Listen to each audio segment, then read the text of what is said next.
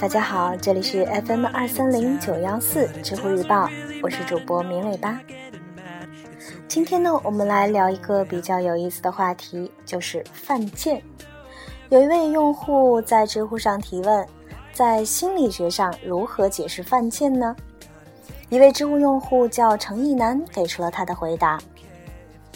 犯贱是个对行为的主观评价。那一般什么样的行为叫贱呢？我觉得主要有三类，第一种呢是不能做的事偏要做，也就是知道自己能力不足非要试试；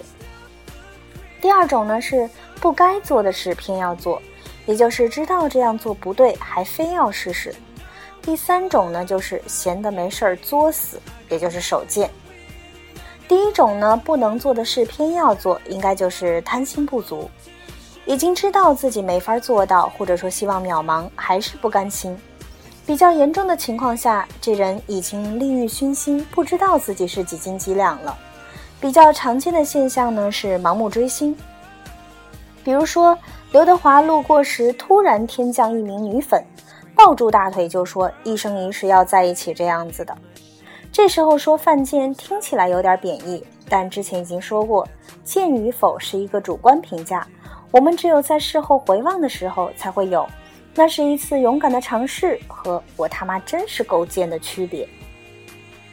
第二种呢是不该做的事儿偏要做，这种呢应该是自身道德标准模糊，或者说因为自制力不强而违背自己的道德标准，也是由欲望引起的。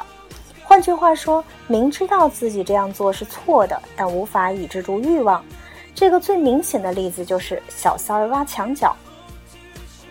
在当前中国社会的舆论环境下，大多数小三儿在挖墙脚之前都知道这事儿是不对的，因此他们在一开始的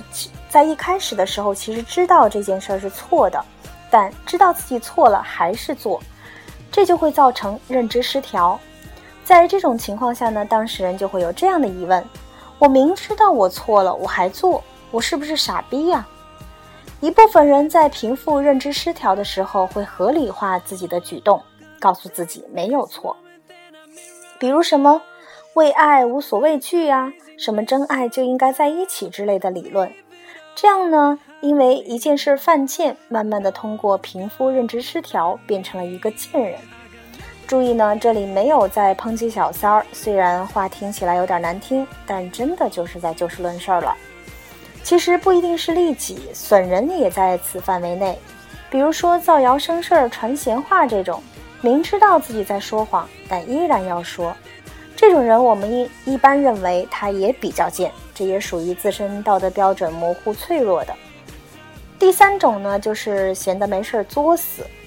这种呢不涉及欲望，也不涉及能力和道德，就是控制力不强，外加一点点无知。这种就属于纯没事找抽型的，聊骚一下老虎呀，摸摸马屁呀，捅个电门啊，闲得没事跳个楼啊，这一类的太多了就不说了。所以呢，犯贱主要是由几个因素造造成的一个现象：第一呢，就是欲望过大；第二，能力不足；第三，道德标准模糊脆弱；第四，自制力不强。